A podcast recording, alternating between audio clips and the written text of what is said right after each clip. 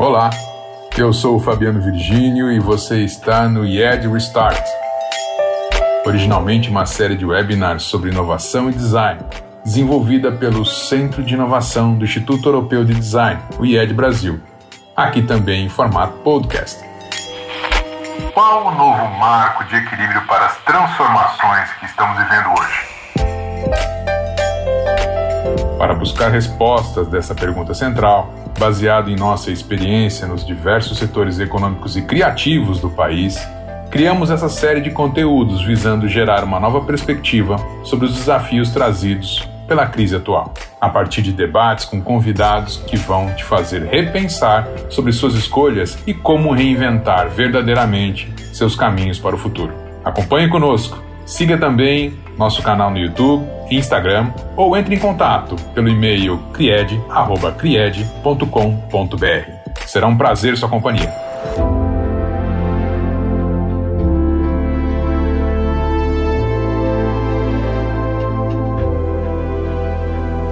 Então sejam todos e todas bem-vindas e bem-vindos.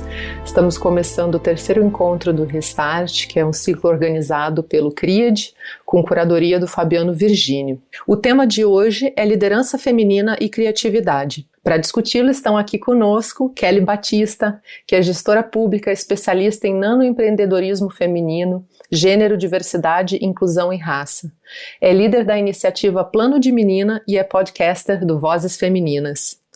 Temos também a Laura Detomini, que é mãe da Isabela, de dois aninhos, gerente de inovação e líder da frente de equidade de gênero na indústria farmacêutica Roche. E temos a querida Flávia Rodrigues, que é sócia-diretora na Líder Educa, é palestrante, estrategista de aprendizagem e é professora de meditação. Além disso, é membro da International Society of Female Professionals. Bem-vindas, queridas. Muito obrigada pelo aceite do convite. É um prazer recebê-las aqui quiserem dar uns seus oizinhos para a gente poder ouvir a voz de vocês. E eu já vou fazer a abertura em seguida. Obrigada, o prazer Olá. é todo meu. Boa noite a todos e todas. Boa noite, obrigada. Boa noite, obrigada pela companhia de vocês todos. É um prazer imenso, então, estarmos aqui, né, com a presença dessas mulheres tão incríveis para falar sobre um tema tão interessante e relevante. Essa nossa conversa ela acontece em sintonia com diversas outras que estão formando uma grande onda de debates extremamente relevantes para o agora e para esse futuro brevíssimo que a gente acaba de falar que está nos esperando ali na esquina, né? São relevantes para esse momento de profundas transformações que estamos passando, do qual essa pandemia pode ter sido só um catalisador. Vemos sistemas em colapso e em renovação. Dentre eles, o sistema de crenças que justamente dá base, que funda a nossa cultura ocidental. É dessas crenças, desse sistema de crenças, que vem há pelo menos dois mil anos a noção do homem como ser superior, como o Filho de Deus, o ser que tem as qualidades úteis e necessárias para o avanço da humanidade das nações.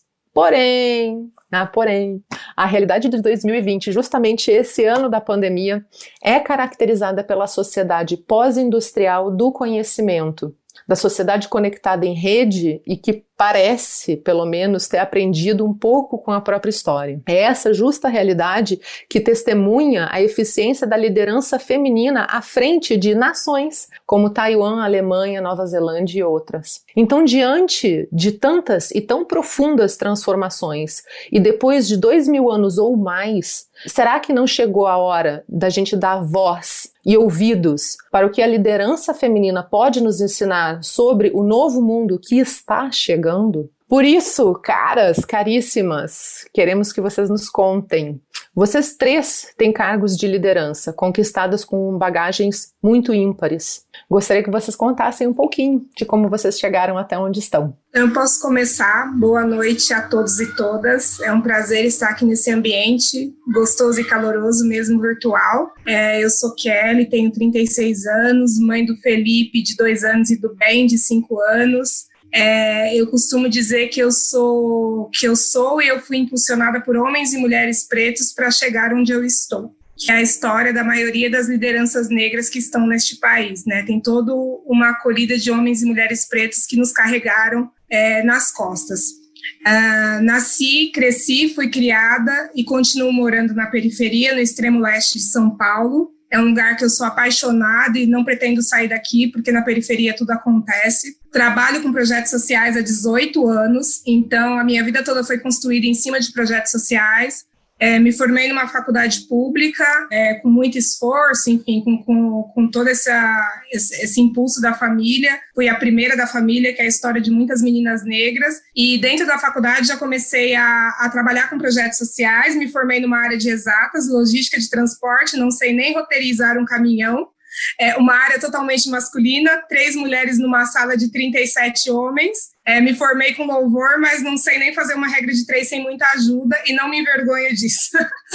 é, dentro da faculdade mesmo, eu é, fui trabalhar com projetos sociais, ingressei na Prefeitura de São Paulo, fui ser professora, né, na época era educadora social, para jovens carentes das periferias, ensinar tecnologia naquela época, que a nossa tecnologia nos anos 2000 era basicamente aprender a usar a internet para aqueles jovens, né, que era uma coisa muito nova no Brasil ainda, e ainda continua sendo na maioria dos lugares periféricos. E aí, a partir daí, comecei a ter vários trabalhos até que eu cheguei ao, ao Instituto Consulado da Mulher, que é uma ação social da marca Consul, onde eu fiz carreira durante 11 anos trabalhando com empreendedorismo feminino e para mulheres de diversos países, né? A Whirlpool é uma multinacional detentora de Consul, Brastemp e KitchenAid e o instituto ele promove é, essa questão de gênero para mulheres periféricas através de, de emancipá-las pela geração de renda. Então, é um trabalho do qual eu me orgulho muito é, de ter transitado na casa de milhares de mulheres no país inteiro.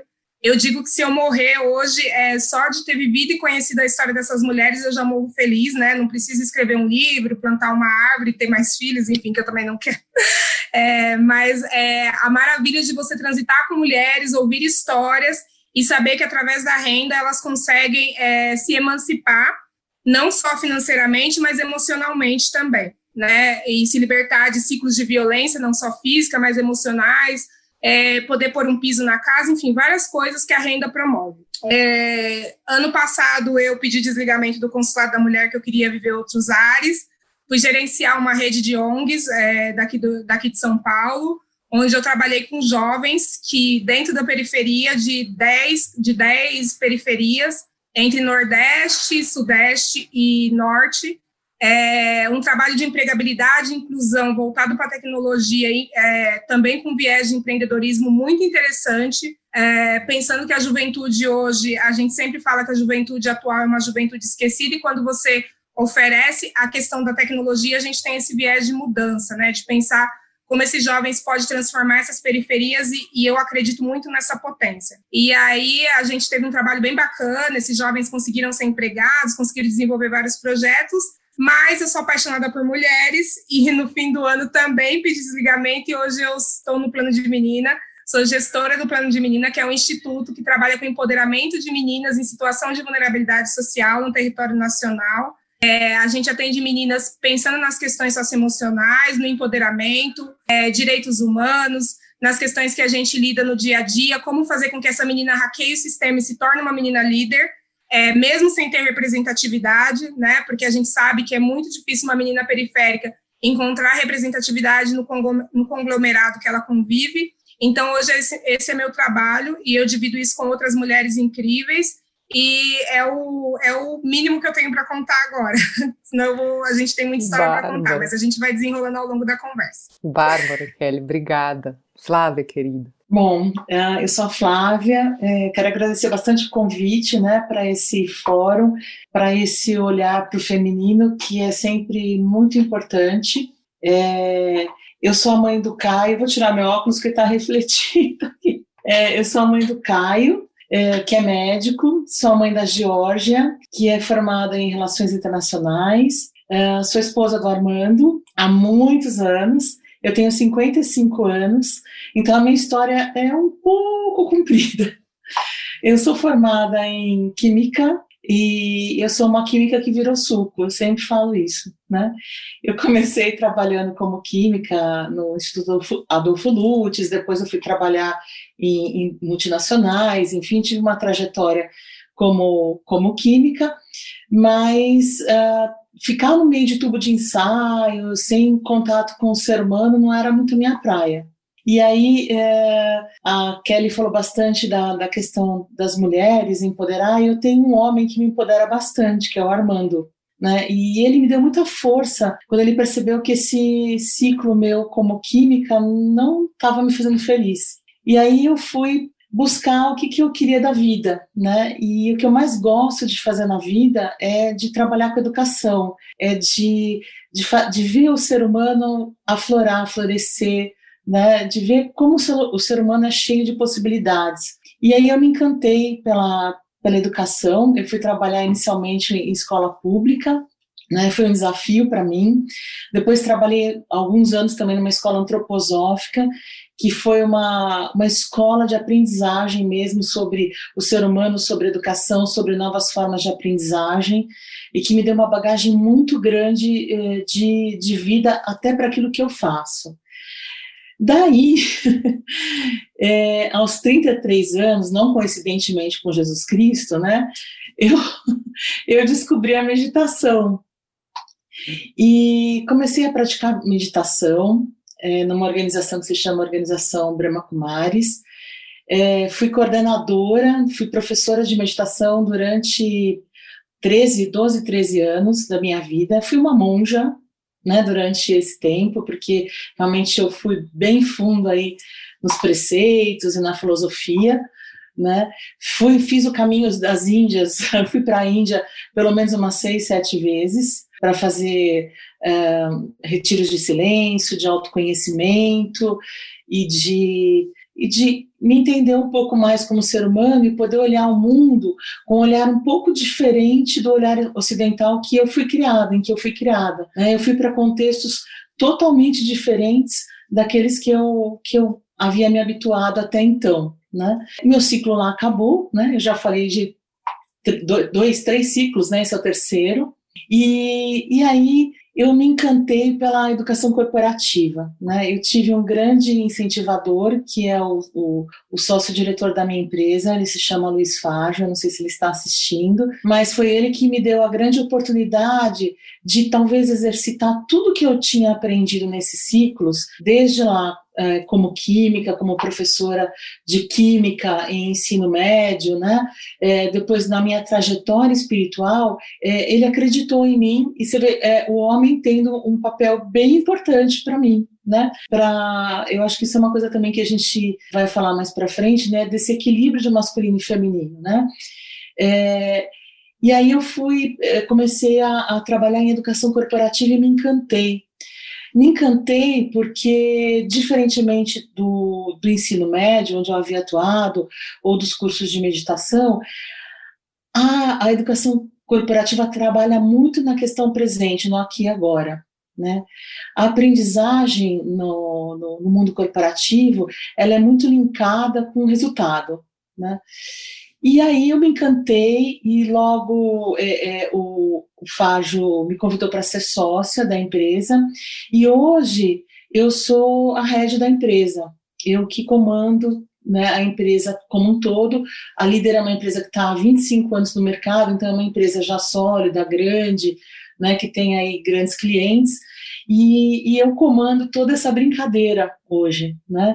Eu acho que o que eu posso dizer, né, dessa, desses ciclos, né, que meu grande aprendizado é que acho que a, a, a mulher, né, eu como mulher, tendo sido sempre amparada por muitos homens e muitas mulheres também, né, aprendi que a vida pode ser uma grande brincadeira, né, e acho que hoje eu estou no meu melhor momento, adoro ser líder, adoro trabalhar com as pessoas que eu trabalho e, e tenho muita noção de todos os ciclos que eu passei e de quanto esses ciclos foram importantes para eu poder exercer uma liderança de forma mais equilibrada. Não esquecendo que eu sou feminina, então a minha liderança sempre será feminina. Essa é um pouquinho da minha história, acho que depois a gente vai compartilhando mais para frente. Com certeza. Obrigada. Interessante essa dimensão do, do lúdico, da brincadeira, né? Da brincadeira também que a gente faz com o homo ludens, né? O, o homem que brinca. Laura, querida, nos conte um pouquinho de você também. Olá, pessoal, boa noite. Primeiro queria agradecer demais a companhia de vocês, Flávia, Kelly, Coral, é uma honra, enfim, estar aqui com vocês. Já tinha ouvido sobre as histórias de vocês na nossa conversa anterior, mas, enfim, sempre muito gostoso escutar essas trajetórias.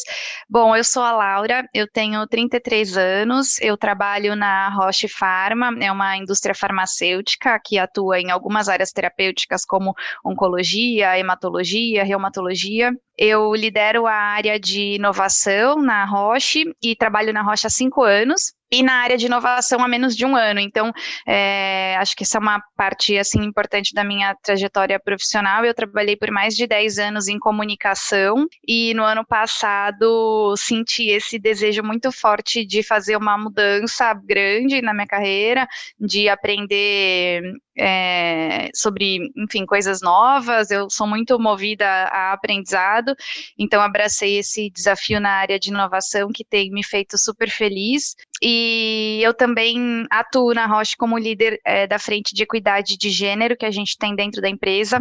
Nós temos dentro da Roche algumas, é, alguns, é, algumas frentes de diversidade, que é como a gente chama, né, que atuam trabalhando, é, olhando para alguns grupos específicos. Eu atuo especificamente na frente de gênero e o nosso trabalho ele é voltado, o trabalho da, da frente de equidade de gênero dentro da Roche, que conta com muitas outras pessoas além de mim. É um trabalho que a gente faz de forma voluntária, além da nossa função principal, a minha, por exemplo, que é a inovação.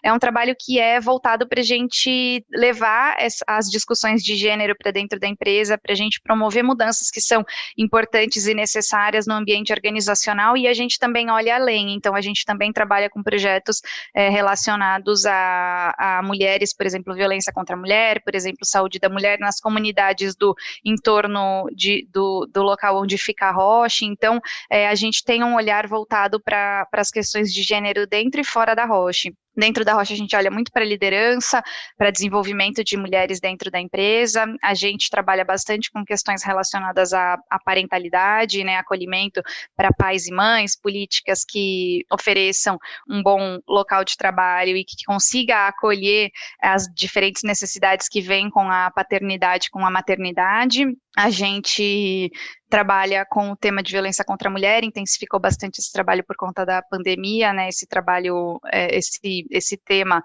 é, ganhou, infelizmente, uma proporção ainda maior é, por conta da, da pandemia. Então, isso é um pouco do que eu faço é, nesse grupo de equidade de gênero dentro da Roche. E aí, quando a Coral me apresentou, ela começou falando, né? A Laura é mãe da Isabela, e eu também gostaria muito de falar sobre isso. Eu sou mãe da Isabela, de dois anos. Já faz um tempo que eu me apresento desse jeito. Eu, inclusive, coloquei isso no meu LinkedIn. E eu acho que falar que nós somos é, pais, ou que nós somos mães é, dentro do mundo corporativo, que é a minha realidade, né? Eu trabalho no mundo corporativo. Para mim, é, é mais do que uma apresentação pessoal, é um posicionamento político. Eu é, tenho esse trabalho, esse envolvimento com esse grupo de equidade de gênero, tenho esse envolvimento dentro da Roche, tenho esse envolvimento na minha vida pessoal. Esse é o tema que me move, é o tema que eu gosto de falar, que eu gosto de estudar, o tema com o qual eu gosto de me envolver. E uma das questões, quando a gente trata de equidade de gênero, diz respeito às, é, às, às diferenças que homens, os diferentes papéis que homens e mulheres ainda é, assumem na sociedade, a gente ainda é encaixado em caixinhas, e um desses papéis está relacionado à paternidade e à maternidade, né? Muitas mulheres perdem seus empregos depois que se tornam mães, ou deixam de receber promoções, ou então passam a ser menos consideradas para projetos importantes.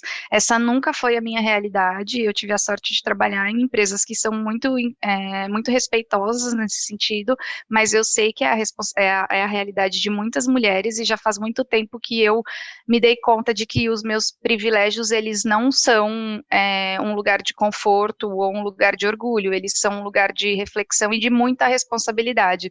Então, quando eu me apresento como Laura, mãe da Isabela, eu a minha intenção intenção é, é, que esse seja um micro movimento, uma micro revolução, como eu é, gosto de falar, que comece a tornar mais natural que as pessoas assumem esse papel nas suas vidas e que isso não as torna é, menos capazes no ambiente profissional. Essa é uma das muitas possíveis experiências que nos promovem aprendizado, desenvolvimento. Então, acho que essa é um pouco da minha história aí, fechando com esse capítulo da maternidade. Bárbaro, Laura, obrigada. Interessante quando você falou sobre o território, a noção da inclusão do território, da territorialidade, né? Como isso é importante a gente estar tá ancorado no território, né? Outra coisa que eu pesco da tua fala é justamente a noção de acolhimento, né? Essa palavra aí, para quem está nos escutando, é uma palavra muito importante da gente prestar atenção, né? O acolher, acolher a paternidade e a maternidade, né? A gente ter essa noção de que ambos são relevantes nesse momento, né? E como a gente acolhe justamente isso. E da fala de todas vocês, como a gente já tinha nos conhecido um pouquinho, né? Eu já sabia mais ou menos o que vinha, e justamente é essa noção que fica muito clara na bagagem de cada uma, e eu vou fazer aqui uma breve recapitulação, né? A Kelly então nos disse que ela passou da logística para experiência em, em, grandes corporações como a Whirlpool e daí passou do primeiro setor para o terceiro, né, em alguns ensaios e finalmente chegou no empoderamento de meninas, né, no empoderamento feminino. A Flávia, então, da química passou para o ensino, para meditação, para um mergulho profundo né, nessa outra cultura, nesse outro modo de ver a vida. Voltou para a educação corporativa que a levou para esse papel de liderança e a Laura passou da comunicação para a inovação. Né? Então, tem aí, óbvio, na trajetória de todas vocês, e, e, não coincidentemente na minha também, toda uma questão de renovação, de reinvenção, talvez de aberturas e fechamentos de ciclos, né? E eu queria então perguntar as reflexões de vocês, como é que vocês enxergam isso? E será que essa capacidade justamente de reinvenção seria uma característica feminina? Acho que eu posso começar comentando assim algumas coisas que, que vêm na minha cabeça. Eu acho que a primeira coisa que eu queria falar que eu, eu, acho que essa eu acho que essa mudança de rota, ela pode ser intencional ou ela pode ser necessária, né? Ela pode ser movida por uma necessidade, assim. Então eu vou falar da minha experiência, a minha mudança de rota, ela foi intencional, mas eu acho importante falar falar sobre isso porque esse é um recorte, porque muitas pessoas, especialmente mulheres, precisam fazer mudança mudanças de rotas nas suas vidas que não são intencionais, que são para atender a uma necessidade, né? Então, por exemplo, é, a criação de um filho, o, o, abandono paterno, a demissão do emprego, às vezes por questões relacionadas a gênero, são todas motivações que obrigam a uma mudança de rota não intencional. Então, eu queria fazer esse, esse, essa observação, porque a minha mudança de rota, ela foi intencional, então eu,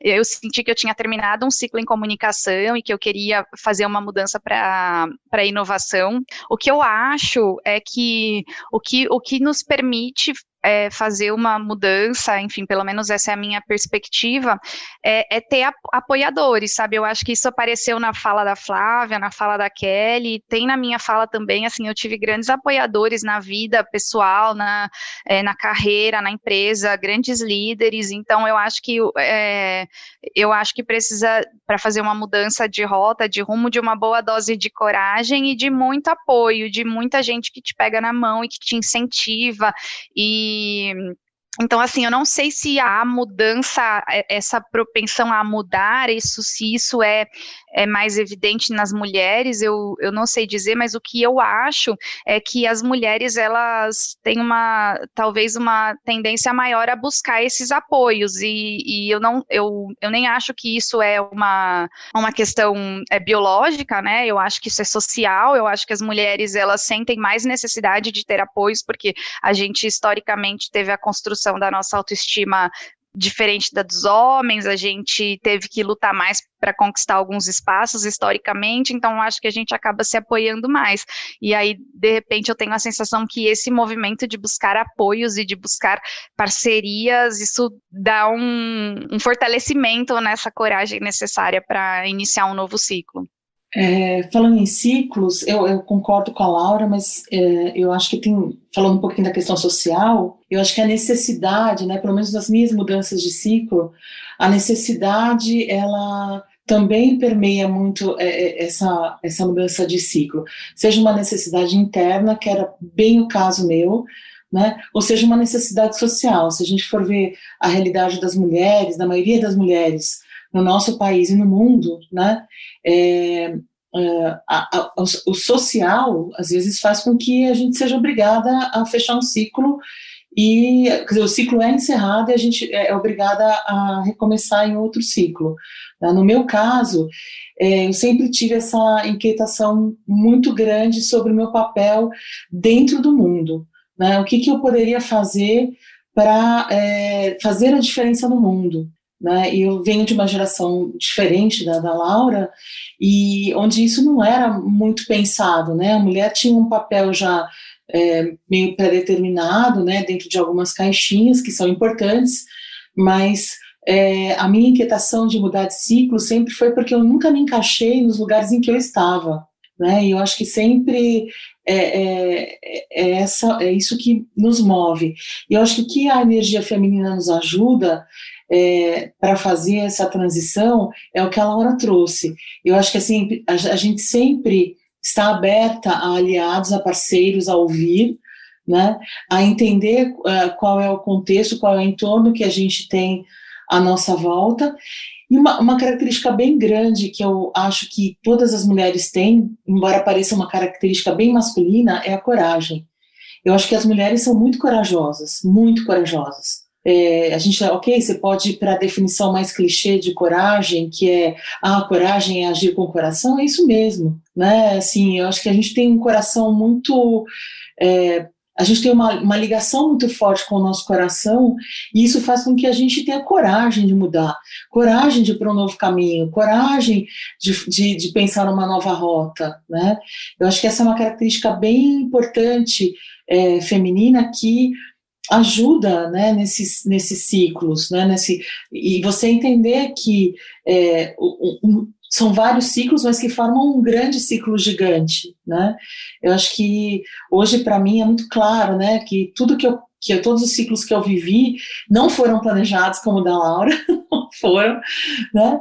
É, foram muito na, na insatisfação né, interna da, daquilo que eu estava fazendo, mas eles, eles geraram um ciclo maior, que é o meu ciclo de vida, né? Quando eu olho tudo que eu fiz, embora eu, né, uma química que virou suco, uma monja que virou executiva, tem muitas frases clichês que se encaixariam na minha vida, né? É, mas hoje eu enxergo que tudo isso estava dentro do meu propósito maior é, de vida, né? Dentro da minha missão, que é justamente ajudar as pessoas a olhar esse mundo, tornar esse mundo um mundo melhor. Né? Então, a minha experiência dos ciclos é que às vezes eles não não vêm muito planejados, né? Mas quando a gente olha lá no fim, a gente vai ver que é, ele era planejado sim. Ouvindo o que as meninas falaram, Coral, eu costumo dizer que eu fui uma, uma menina que foi condicionada a não sonhar, né? Quando a gente cresce na periferia, sem muitas condições, enfim, a gente só ouve que a gente tem que estudar para ser alguém na vida. Então eu não tive sonhos da carreira que eu ia seguir. Eu sempre me cobro muito por isso né? Porque ah, minhas amigas que eu tenho hoje sonharam em ser jornalistas e são, sonharam em ser advogadas e são, e eu nunca tive esse sonho. Porém, é, eu fui construindo a minha carreira em cima de um ideal de vida que é mudar a vida das pessoas. Então, meus ciclos se formam dessa forma, né? Eu sempre falo que a, o que eu tenho que fazer, a minha missão, enfim, é devolver para a sociedade o que, que muitas pessoas fizeram por mim. Então, é por isso que meus ciclos vão se formando, né? E da, da forma que as meninas falaram, de coragem. Tem, tem algumas coisas que a gente fala que quando não, não está te servindo mais, você descarta, você muda, né? Então, é muito isso isso que eu tenho feito. Quando eu acho que eu já não estou mais servindo para aquele lugar, é sinal de que aquele ciclo fechou e aí a gente se enche de coragem, mesmo com os boletinhos para pagar,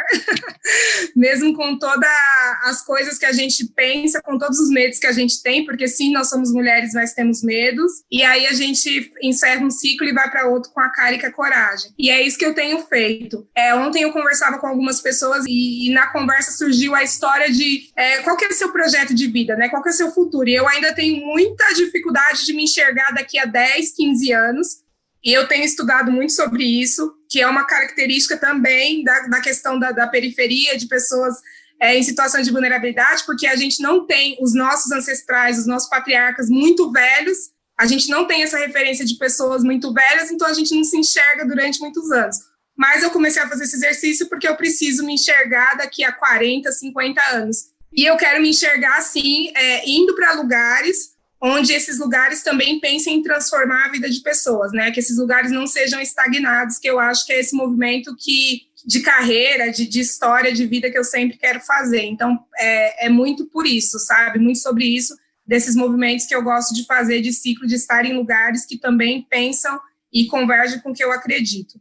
É, são lindas essas falas, né? A gente tem tantas pérolas assim que vem essa dimensão justamente né da coragem que é o agir com o coração. Tu trouxeste, Kelly, na tua primeira fala da tua experiência uma noção de herança muito forte, né? Está construída nas costas de quem veio antes de mim e é interessante observar assim que essa dimensão da herança ela é tão presente nessa tua história e ao mesmo tempo tu sinaliza uma falta de, de quem se espelhar, de quem olhar né, dessa herança, eu não consigo olhar para essa herança, né, porque ela não chega, não tem a longevidade que outros círculos têm, né, então que forte que isso bate, né? E como a gente consegue ver diferentes trajetórias sendo construídas, diferentes ciclos, microciclos, assim como micro-revoluções, a gente tem microciclos que se juntam em ciclos maiores e são o ciclo da vida de cada um, e como o ciclo da vida de cada uma de nós está construindo o ciclo, o grande ciclo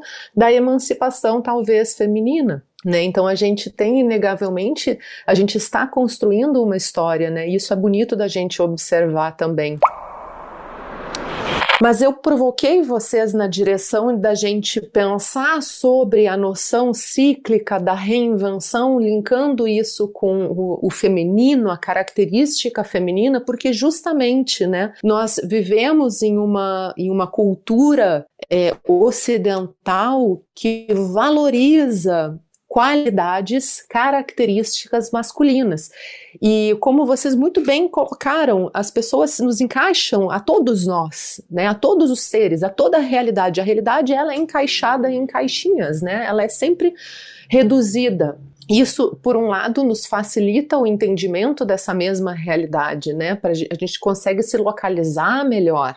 Porém, por outro lado, a gente perde a dimensão da complexidade que compõe essa mesma realidade. E que complexidade é essa? Justamente aquela que nos faz perceber que características, qualidades femininas e qualidades, características masculinas, elas não são exclusivas só de mulheres e exclusivas só de homens.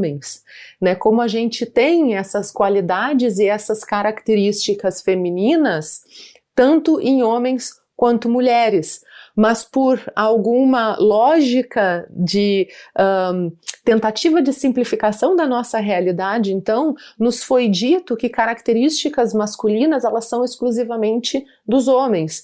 E são essas características que são as valorizadas, né? Foi o que eu disse lá na frente elas eram valorizadas na condução então das nações e das decisões e etc.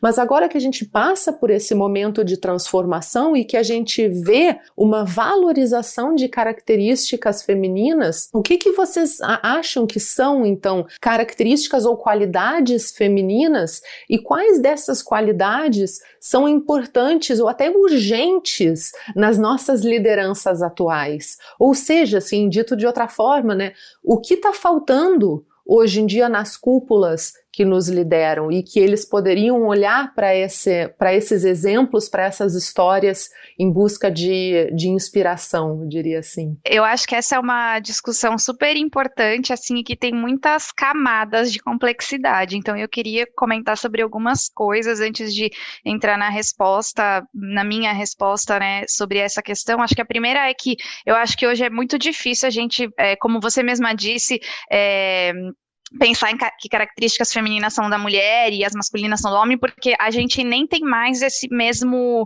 é, conceito, não, não temos mais esse conceito de gênero binário, né? Hoje a gente já sabe que é, gênero pode ser mais do que uma mulher cis, um homem cis, e enfim, a gente tem mulher trans, homem trans, então eu acho que a complexidade de falar sobre gênero, ela tá, ela tá cada vez maior e, e, e é, o mundo está evoluindo nessa direção, que bom. Então eu acho que essa é a primeira camada de complexidade, né? Eu acho que a segunda coisa que eu gostaria de comentar quando a gente pensa sobre as características que a gente é, entende como femininas, que a gente está falando muito de características ligadas à intuição, à empatia, à colaboração, e a gente fala de características ligadas à ideia do masculino, que é a racionalidade, a lógica. É, Existem muitas discussões, e eu não sou especialista do, no tema, então não vou entrar nos detalhes, mas existem muitas discussões sobre o quanto isso é biológico e quanto isso é uma construção social. Então, tem um, um livro de uma, de uma neurocientista chamada Gina Rippon, que, que chama os, o cérebro de gênero, mais ou menos, numa tradução livre para o português. Mas ela, ela, ela, ela argumenta contra a ideia de que as características, é, de que o cérebro da mulher tem determinadas características que são diferentes das características do cérebro do homem. Ela argumenta contra essa ideia e ela tem uma frase que resume o livro dela, que é: um mundo de gêneros constrói cérebros de gêneros. Então, assim, o que ela fala é uma mulher que nasce num mundo é, que já é desse jeito, em que os homens são reconhecidos pela racionalidade, pela força, pela é, lógica, e que as mulheres são reconhecidas, por outro lado, pela empatia e intuição, o cérebro é um órgão elástico, ele é um órgão que aprende. Então, ele captura isso do ambiente e é desse jeito que ele é, responde, né? Então, as meninas recebem desde pequena estímulos relacionados ao cuidar, ao se relacionar, ao valorizar as relações afetivas, e os meninos recebem estímulos desde criança é, com é, relacionados à força, à luta, à exploração, e eu, quem tem filhos sabe disso, assim, eu tento muito fugir desses estereótipos de gênero com a minha filha, mas é muito difícil. É, então, acho que essa é. Acho que é difícil porque a gente é bombardeado por isso no mundo, né? Então, eu acho que essa é uma, uma, uma questão, assim, que eu gostaria de comentar sobre quando a gente fala das características do feminino e do masculino, para a gente não entendê-las como completamente absolutas, assim, porque eu acho que o mundo está se transformando na direção da gente respeitar a pluralidade do indivíduo. E aí, apesar disso, sim, hoje as mulheres, seja pela biologia ou pela construção social, que é, é o que eu acredito, né? Eu acredito que isso é fruto de uma construção social, a gente tem determinadas características. E o que, na minha opinião, é, começa a acontecer agora, e eu acho que esses casos dos países liderados por mulheres que superaram a crise com histórias mais rápido, com histórias positivas e tal, o que eles mostraram é que características que o mundo por muito tempo não valorizou, é, que as lideranças não valorizaram, que as empresas não valorizaram, como a característica de é, é, é, de empatia, de é, colaboração, a formação de redes, os times multidisciplinares, elas começam a ser, a ser valorizadas. Então, eu vejo esse movimento acontecendo ainda pouco, tá? Eu acho assim, é, eu, eu sempre falo isso, né? Fa falo sobre isso.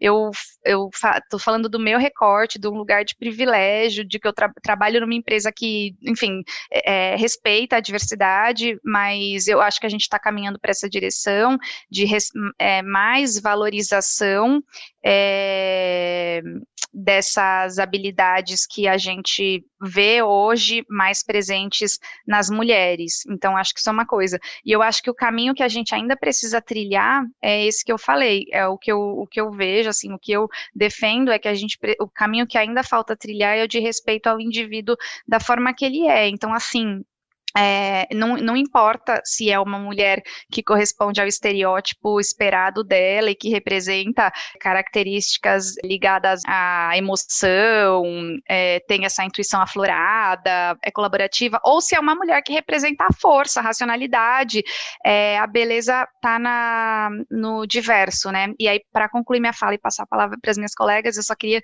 falar de um exemplo que eu acho bárbaro, assim, que para mim ilustra muito bem isso que é essa barreira de gênero que eu acho que precisa muito ser quebrada, que é um, um, um, um caso, um, experimento que dois professores de uma universidade americana fizeram. Eles entregaram para os alunos de uma sala um, texto sobre um profissional do mercado financeiro.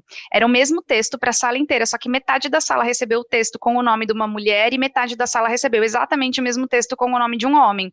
E descrevia o profissional e depois eles tinham que é, dizer é, que adjetivos eles usariam para descrever aquele profissional. E a metade da sala que recebeu o, o texto com o nome de uma mulher descreveu a profissional como arrogante, egoísta, ambiciosa demais. E a outra metade que recebeu o texto com o nome de um homem descreveu aquele homem como um líder nato, é, corajoso. Então isso, esse, eu gosto desse exemplo porque para mim ele ilustra de forma perfeita o porquê que a gente tem que quebrar os estereótipos de gênero. O caso era de uma pessoa real, no caso era uma mulher bem-sucedida no mercado financeiro, só que o mesmo comportamento tido por um homem ou por uma mulher é entendido de formas diferentes, justamente porque a gente tem essa construção é, do, que, do que deve ser uma mulher e do que deve ser um homem no ambiente corporativo e em todas as áreas aí da vida. Então, Acho que essa é a minha colaboração para esse tema da, das características da mulher e do homem. Eu queria pegar o gancho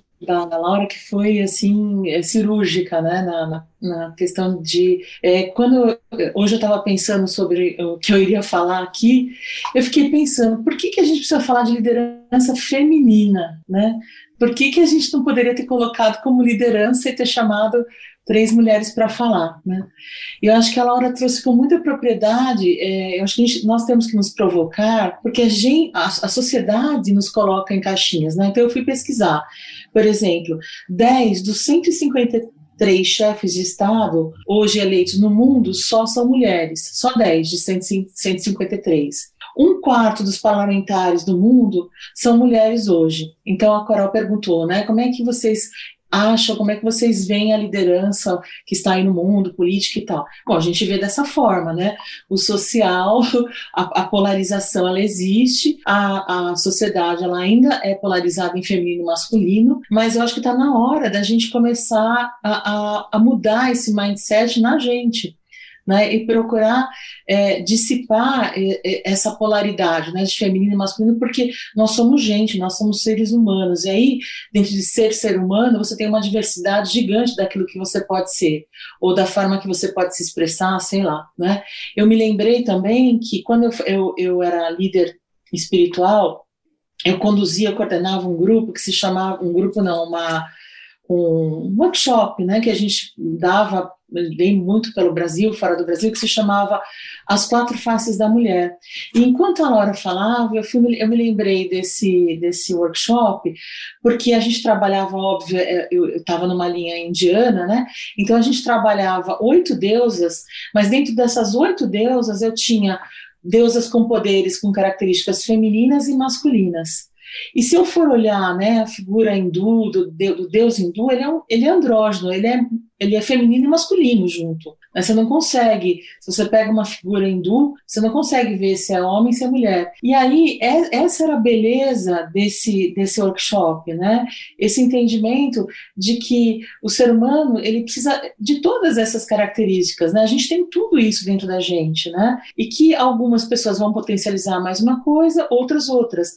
Mas lá no fundo, nós temos todas essas características, nós somos iguais, né? E eu acho importante quando a gente fala em liderança, né, como a Coral trouxe a, a, pergunta, né, a dificuldade que as lideranças hoje têm em enxergar a diversidade. Né? E eu acho que isso faz com que a gente cada vez mais é, chancele a questão da polaridade do feminino e do masculino. Né? Então, acho que a Laura colocou aqui lindamente, né, e entendendo que é uma, é uma, é uma questão social super grande. Né? É, acho que eu, a Laura, a Kelly, a gente, nós tivemos a, a, sorte de estarmos em lugares onde a gente pode exercer né, com liberdade é, é essa visão, ou lugares que são diversos. Mas se a gente for olhar no mundo por esse indicador, né, a gente tem uma situação no mundo em que a gente tem a polaridade e, e o patriarcado, né, a, o poder masculino, ele ainda é muito maior do que o feminino, né? Se a gente puder começar a falar de novo em feminino e masculino. Então essa diversidade quase que, que inexiste. Mas eu acho importante a gente fazer micro-revoluções como a Vou Roubar da Laura, né, e a gente começar, dentro das nossas conversas, das nossas falas, a gente é, tirar, né, sair dessas duas caixinhas. Acho bem importante. Enquanto vocês falavam, eu me lembrei de, de bastante tempo atrás, enfim, com toda a trajetória de carreira, eu trabalhei bastante tempo com a economia solidária, né, que são os movimentos de, de, de, cooperativismo, né, que no país há 10, 12 anos atrás eram muito mais fortes do que hoje. Hoje também eu não estou no movimento, então não sei muito como está. Mas eu lembro que dentro das cooperativas, quando a gente tinha, tínhamos mulheres que eram as presidentes, que a gente conseguia fazer com que as cooperativas aceitassem essas mulheres, e aí eu estou falando é, de São Paulo, eixo sudeste ou eixo nordeste, essas mulheres elas assumiam papéis dentro das cooperativas, e eu lembro que várias falas das outras mulheres das cooperativas ou quando a gente se juntava em reuniões, é que elas, elas eram assumiam papel, elas eram piores que os homens na liderança né? E a gente fazia muito esse trabalho de gênero com elas, o porquê é, essa, essa muitas vezes brutalidade, né? De não entender que a pessoa faltou para levar o filho ao médico, de não entender que ela está com cólica que ela não foi trabalhar, né? E ela falava, ah, eu tenho que ser desse jeito, senão ninguém me respeita, né? Na cabeça dela e é muito comum, eu, eu né? A gente quando quando circula nas periferias e quando a gente está dentro desses trabalhos, é ouvir isso. Se eu não gritar se eu não fizer, ninguém me respeita, porque ela tem a figura masculina da, da, da, brutalidade, do grito, de como os homens resolvem as coisas, como aquilo sendo a liderança efetiva, né? Então essas mulheres elas acabam absorvendo esse papel. Isso era um trabalho muito difícil que a gente tinha, né? E eu acredito que, que quem continua diariamente nisso continua tendo, porque você primeiro explicar esses papéis de gêneros para as mulheres que estão inseridas em, em territórios periféricos é muito difícil, né? Você falar gênero, a pessoa no máximo lembra o que, que é OA,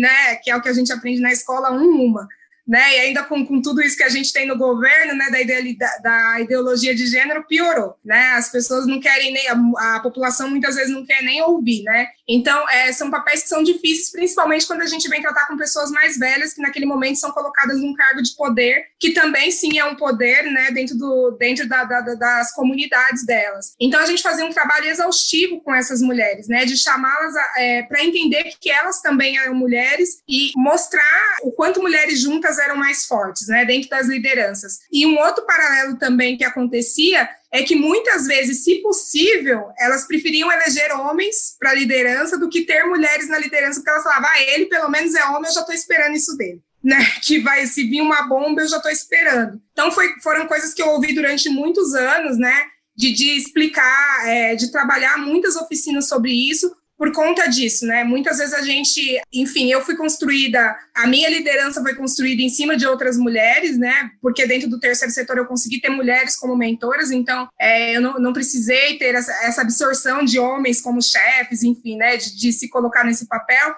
Mas a gente percebe que muitas vezes as mulheres elas absorvem esse papel para se sentir respeitada, principalmente no, no mundo corporativo, né? É, a gente começa falando sobre maternidade, nós três, né? Temos em comum isso e alguns anos atrás eu ouvia é, muitas executivas falarem que chegaram naquela posição porque não eram mães, né? Então era muito comum isso, hoje a gente já não ouve mais tanto, né? Então são coisas que o tempo vai, vai, vai é, lapidando.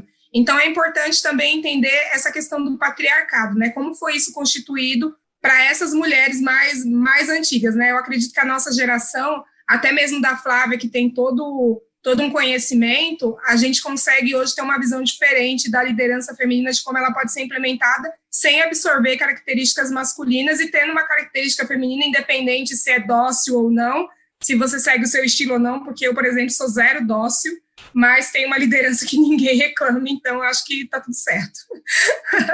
Querida, que ótimo.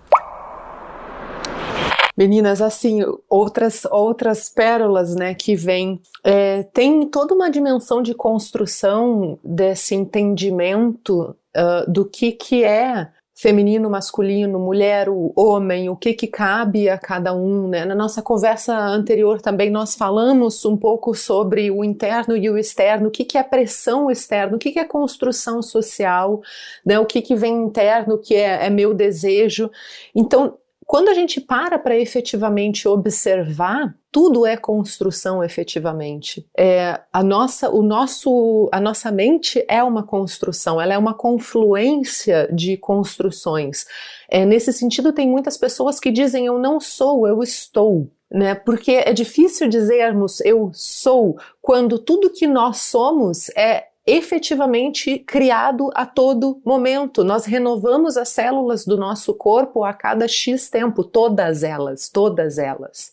Inclusive já se descobriu que neurônios, eles conseguem ser regenerados, né? Então quer dizer, a gente efetivamente é outra pessoa a cada X tempo né? Isso falando biologicamente. E quando a gente pensa psicologicamente, nós temos construção social, nós temos crenças, nós temos valores, nós temos traumas, nós temos heranças do nosso DNA, a gente tem influência que nos constrói o tempo inteiro. Então, efetivamente, sim, é difícil. Como é que a gente pode falar sobre feminino, masculino, eu sou numa, numa realidade dessas? É, e nesse momento, então, que muitas de vocês, inclusive ali no chat, falaram sobre polarização, sim, é justamente isso que a gente está vivendo agora e a gente vai continuar vivendo, porque é um ciclo. A gente está num ciclo da polarização porque a gente precisa encontrar o equilíbrio. É nesse momento que a gente está agora, é no momento de questionamento máximo, é no momento de polarização máxima que a gente vai conseguir, quem sabe, enxergar esse ser humano como vocês estão mostrando já. Então é interessante que essa liderança, essa liderança que é sobretudo uma liderança feminina, num sentido de apresentar qualidades que antes não eram valorizadas. Então é importante que essa liderança consiga mostrar a dimensão desse equilíbrio, a dimensão do acolher pela verdade do que se é naquele momento, entendendo que a verdade do que se é, ela também muda, né? Mas quando a gente pensa em característica feminina também, vem muitas pessoas que ligam isso com a noção de criatividade, né? E dentro desse entendimento de que tudo é construção, esse entendimento vem do pensamento sistêmico. No pensamento sistêmico, a gente entende que criatividade é apenas o mecanismo da vida evoluir. É quando um sistema, e nós todos somos sistemas vivos, né? Nós somos feitos de sistemas aninhados em sistemas, aninhados em sistemas, então somos sistemas vivos. Então, quando os sistemas vivos eles adquirem um novo nível de complexidade, isso que acontece para solucionar esse desafio, esse sistema que se tornou complexo, é justamente a criatividade. E o Ginger está concordando conosco. Por isso que existe então a noção do caos criativo, que é do caos que surgem novas possibilidades. Então, a ligação do feminino, ao contrário do que muitas pessoas é, pensam, não está feminino a criatividade, mas talvez esteja na potência de acolhimento dessa criatividade, na potência de acolher a incerteza, acolher a diversidade que se dá sobretudo a partir da compaixão, o que muitas pessoas chamam como empatia. E essa compaixão, essa, esse acolhimento é um poderosíssimo catalisador da emergência. Então, daquilo que emerge da diversidade, aquilo que é chamado de criatividade. Quando a gente fala em criatividade, a gente fala em criação, né? Enquanto a Coral estava falando, me veio muito a coisa da, da criação da vida, é, em que a mulher é, tem papel fundamental. Então, eu acho que pela própria criação da vida, a gente já, já é impelida a, a ser criativa. Né?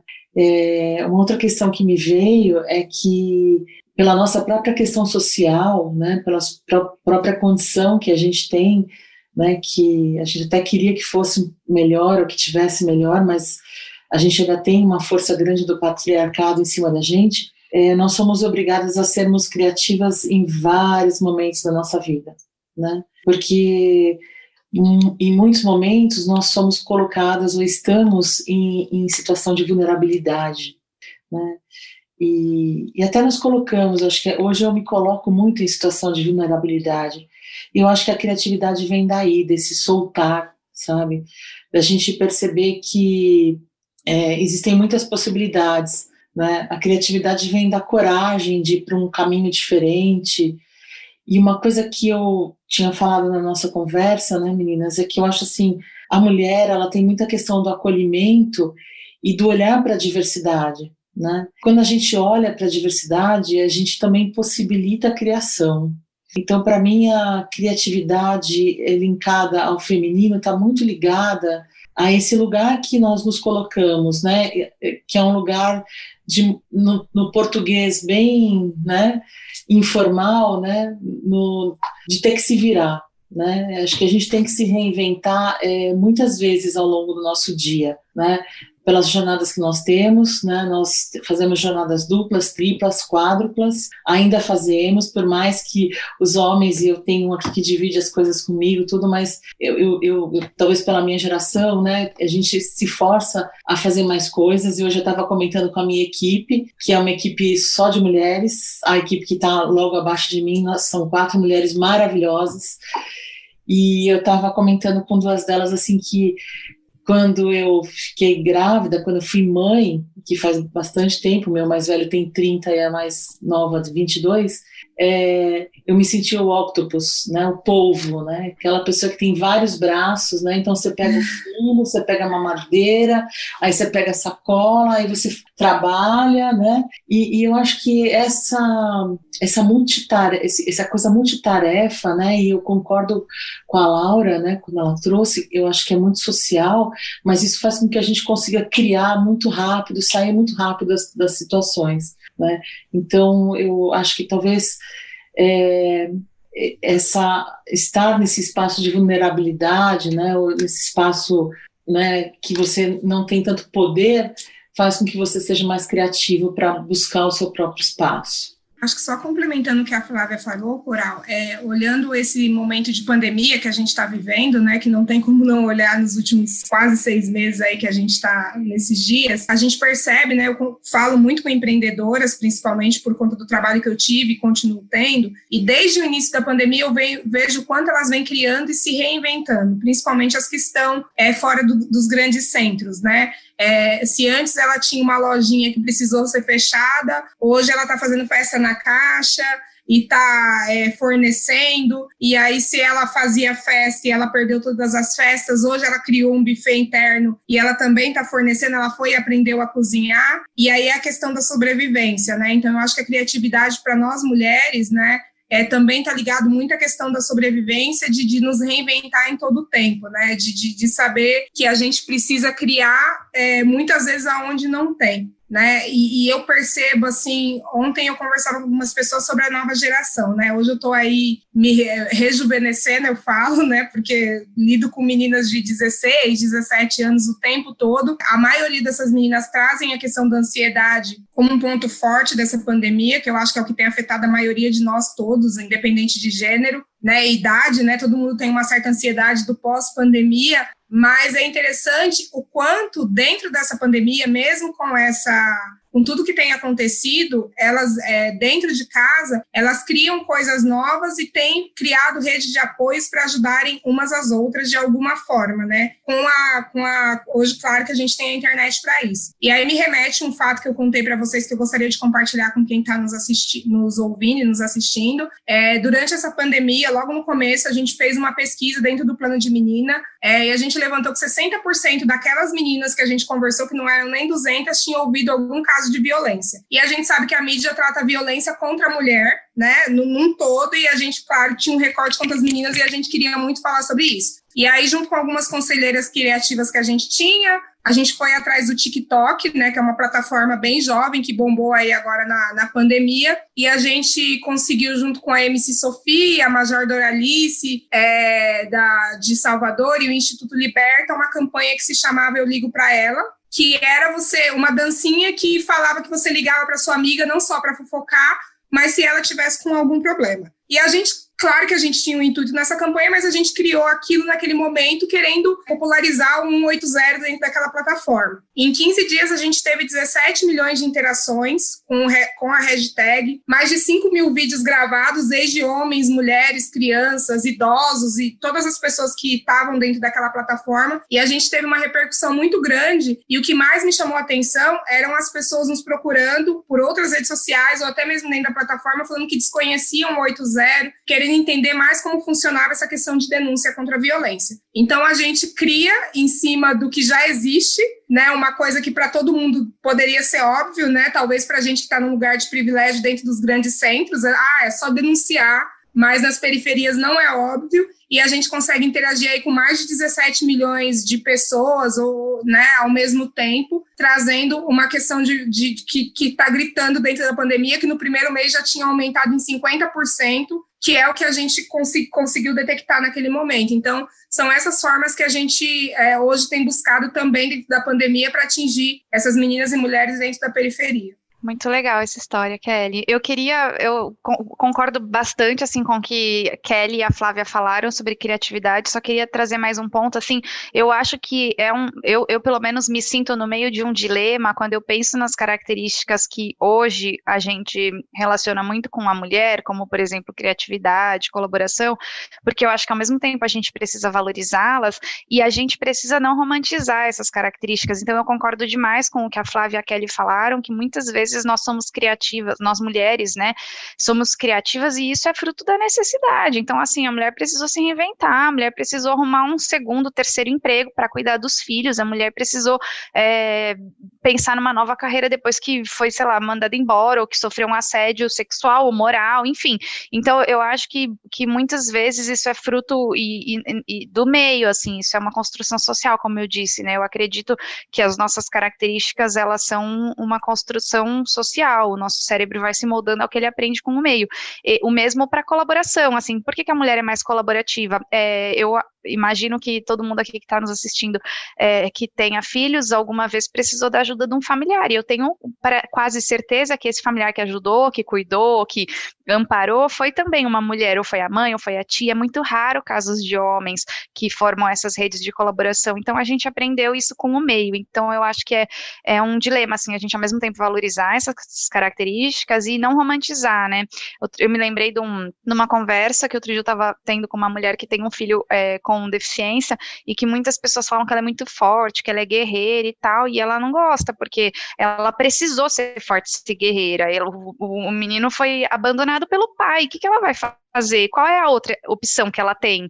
Então, é um pouco isso, assim, a gente, é, é a, mulher tem a força, tem a criatividade, tem a característica forte da colaboração, mas eu acho que a gente precisa falar sobre o que está por trás disso tudo, né? O que é que, o que é que, o que é que levou a mulher a chegar nesse lugar? Porque aí tem muitas questões que são características daquela pessoa, mas tem muitas questões que realmente são problemas estruturais. Perfeito, meninas. Excelentes contribuições, excelente papo. A gente vai, vai falando, vai falando, vai se empolgando, vai dar tempo da gente fazer uma pergunta que eu acho que traz uma nova visão, assim, interessante para gente pensar também que é da Juliana. Juliana escreve: Uma terceira via fora dessa polarização inevitavelmente precisa passar pela política. É importante uma noção dos projetos políticos que interessam a essas causas. É a pergunta: qual política servirá para mim? Como achar nossas aliadas? Interessante, né? É um, algo que a gente ainda não discutiu aqui. Como é que então nós conseguiríamos pensar uma política que fosse voltada também para essa discussão que a gente está fazendo aqui? É, eu acho que eu vou dar um exemplo pessoal meu para Juliane, para todo mundo. É, falar de política hoje, né, te polariza de alguma forma, né? Ou você é verde, amarelo, ou você é vermelho, e aí tudo vira uma confusão. Mas o que eu tenho feito, principalmente por conta de ter mais mulheres na política, né? Já tem algum tempo que eu é, tenho tentado conversar com mulheres, votar em mulheres, se possível, se possível, se não tiver negras, mulheres brancas, mas fortalecer outras mulheres, né, indígenas, enfim, as minorias que são as maiorias, né? Que a gente fala que é minoria, mas são as maiorias. Então, é, eu, tenho, eu tenho procurado movimentos que já estão trabalhando com isso, né? E aí hoje é, isso tem se intensificado na internet, né? A gente tem, tem visto vários movimentos, mas procurando mulheres que tenham, estão falando sobre isso para a gente entender, né? Porque é, existem muitas propostas, mas nem todas as propostas que estão sendo colocadas são pensando nas questões de gênero como um todo, né? Muitas, muitas mulheres que estão na política tratando, a gente tem aí no ministério mesmo, as questões de gênero não são a prioridade, né, de, é, de, de colocar as mulheres como pauta. Então, eu tenho procurado estudar muito, entender muitas propostas, olhando outras mulheres que já estão aí na linha de frente. E aí tem alguns movimentos que depois eu até posso passar, procurar uns que eu estou, mas é, olhando dessa forma. Me sinto muito contemplada pela fala da Kelly. Excelente. Eu, eu, eu só queria acrescentar, acho que a, a Kelly falou super bem, mas eu acho que a nossa representação, além de mulheres, eu acho que a gente tem que olhar para todos, todos os, os políticos, inclusive os homens, né? Aqueles que que nos representam nessa questão de equidade de gênero. Né? Eu também procuro votar só em mulheres, sou igual a Kelly, então assim, a fala dela me, me representou super bem.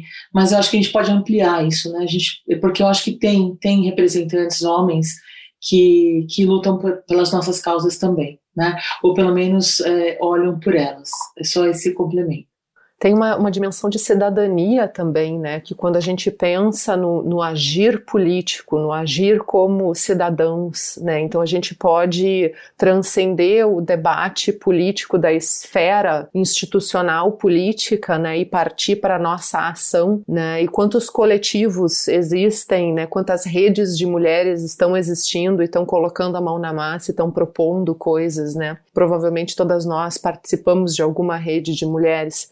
Só eu participo de duas.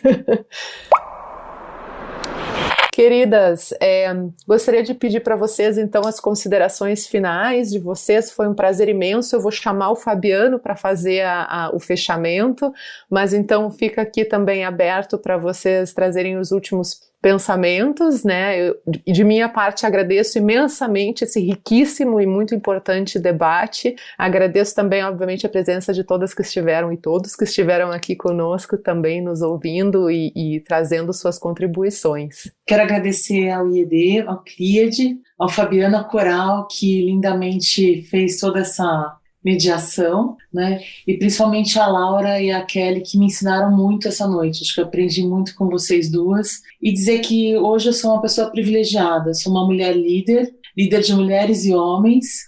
E, e tenho certeza que a minha liderança, como a Coral trouxe, é, está fazendo a diferença e pode fazer a diferença no mundo. Então eu só tenho que ser grata aí a todo mundo que trabalha comigo e muito grata a vocês todos aqui pela, pela aprendizagem e por tudo que eu senti na noite de hoje. Muito obrigada pelo espaço para poder falar de coisas que são importantíssimas serem ouvidas. Também queria agradecer a todos e todas, é, parar um pouquinho para refletir sobre gênero e liderança é muito gostoso, né? É, a gente muitas vezes fala o tempo todo, mas a gente não se escuta. É, e ouvir as meninas, a Flávia, a Laura e a Coral com uma bagagem tão incrível foi maravilhoso é uma reflexão que eu gostaria de deixar, né, que durante a pandemia a gente começa a romantizar muita coisa, então a gente também parar de romantizar que as mulheres são a linha de frente dessa pandemia, quem está na linha de frente segurando a onda são as enfermeiras, as faxineiras, as que estão indo trabalhar, então a gente começar a olhar que não é, não é que a gente queira ser essa linha de frente, é muito do que a gente trouxe aqui, é que a gente tem que estar nessa linha de frente, que senão a gente, é, tudo para, né, então não é não é romântico isso, né? Quando as pessoas colocam aí as mulheres da pandemia, né? Colocam aquelas capas de revista, é, a gente fica um pouco, às vezes, preocupado do quanto romantiza-se isso, né? De, de, das mulheres. E é,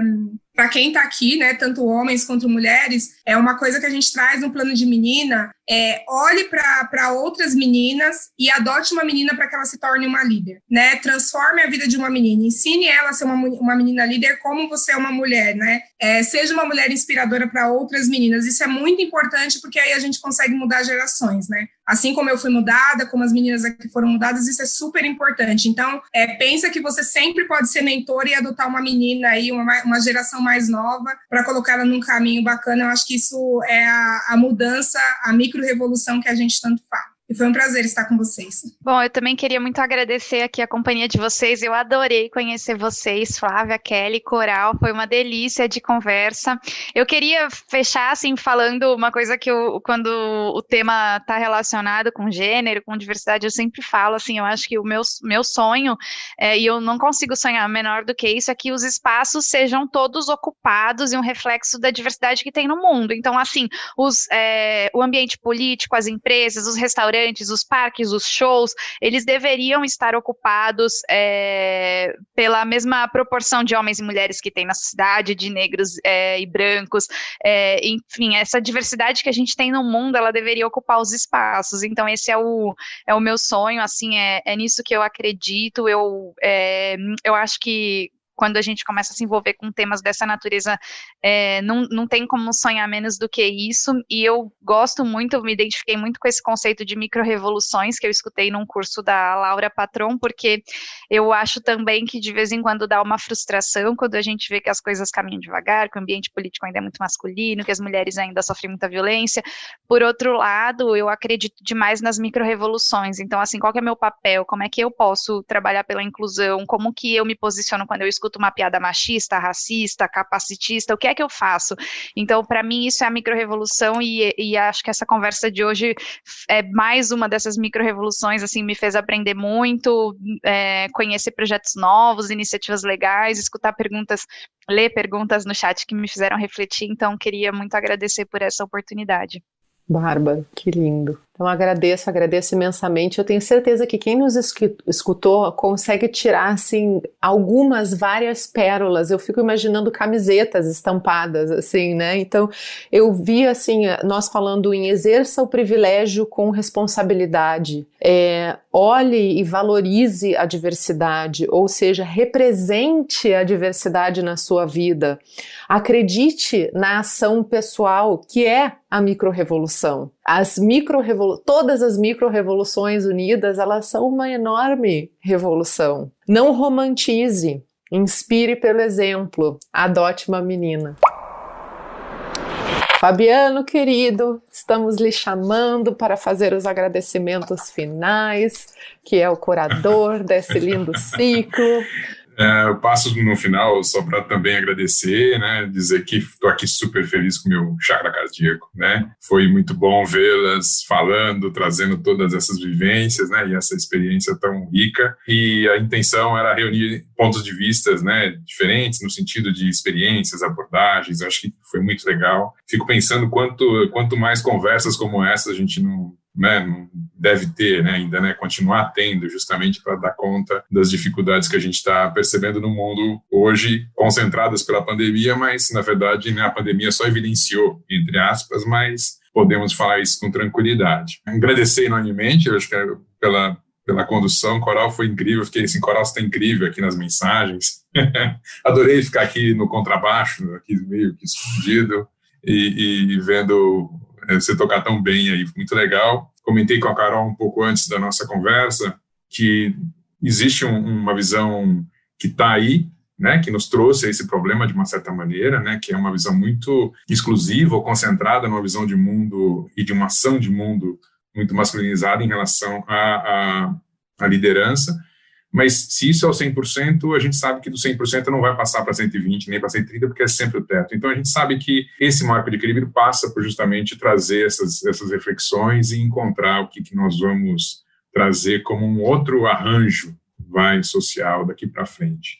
É claro que a conversa ela só um, é só um praticamente uma, uma provocação inicial que a gente tem que ainda conversar muito, pensar sobre muito isso e também trazer isso, trazer essa realidade para a nossa vida de uma maneira mais intensa possível daqui para frente. Então, agradeço enormemente assim pela generosidade, pela fala, enfim, por toda essa toda essa energia que vocês trouxeram aqui para nossa conversa, mais uma vez. E espero encontrá-los novamente no nosso próximo encontro do Restart.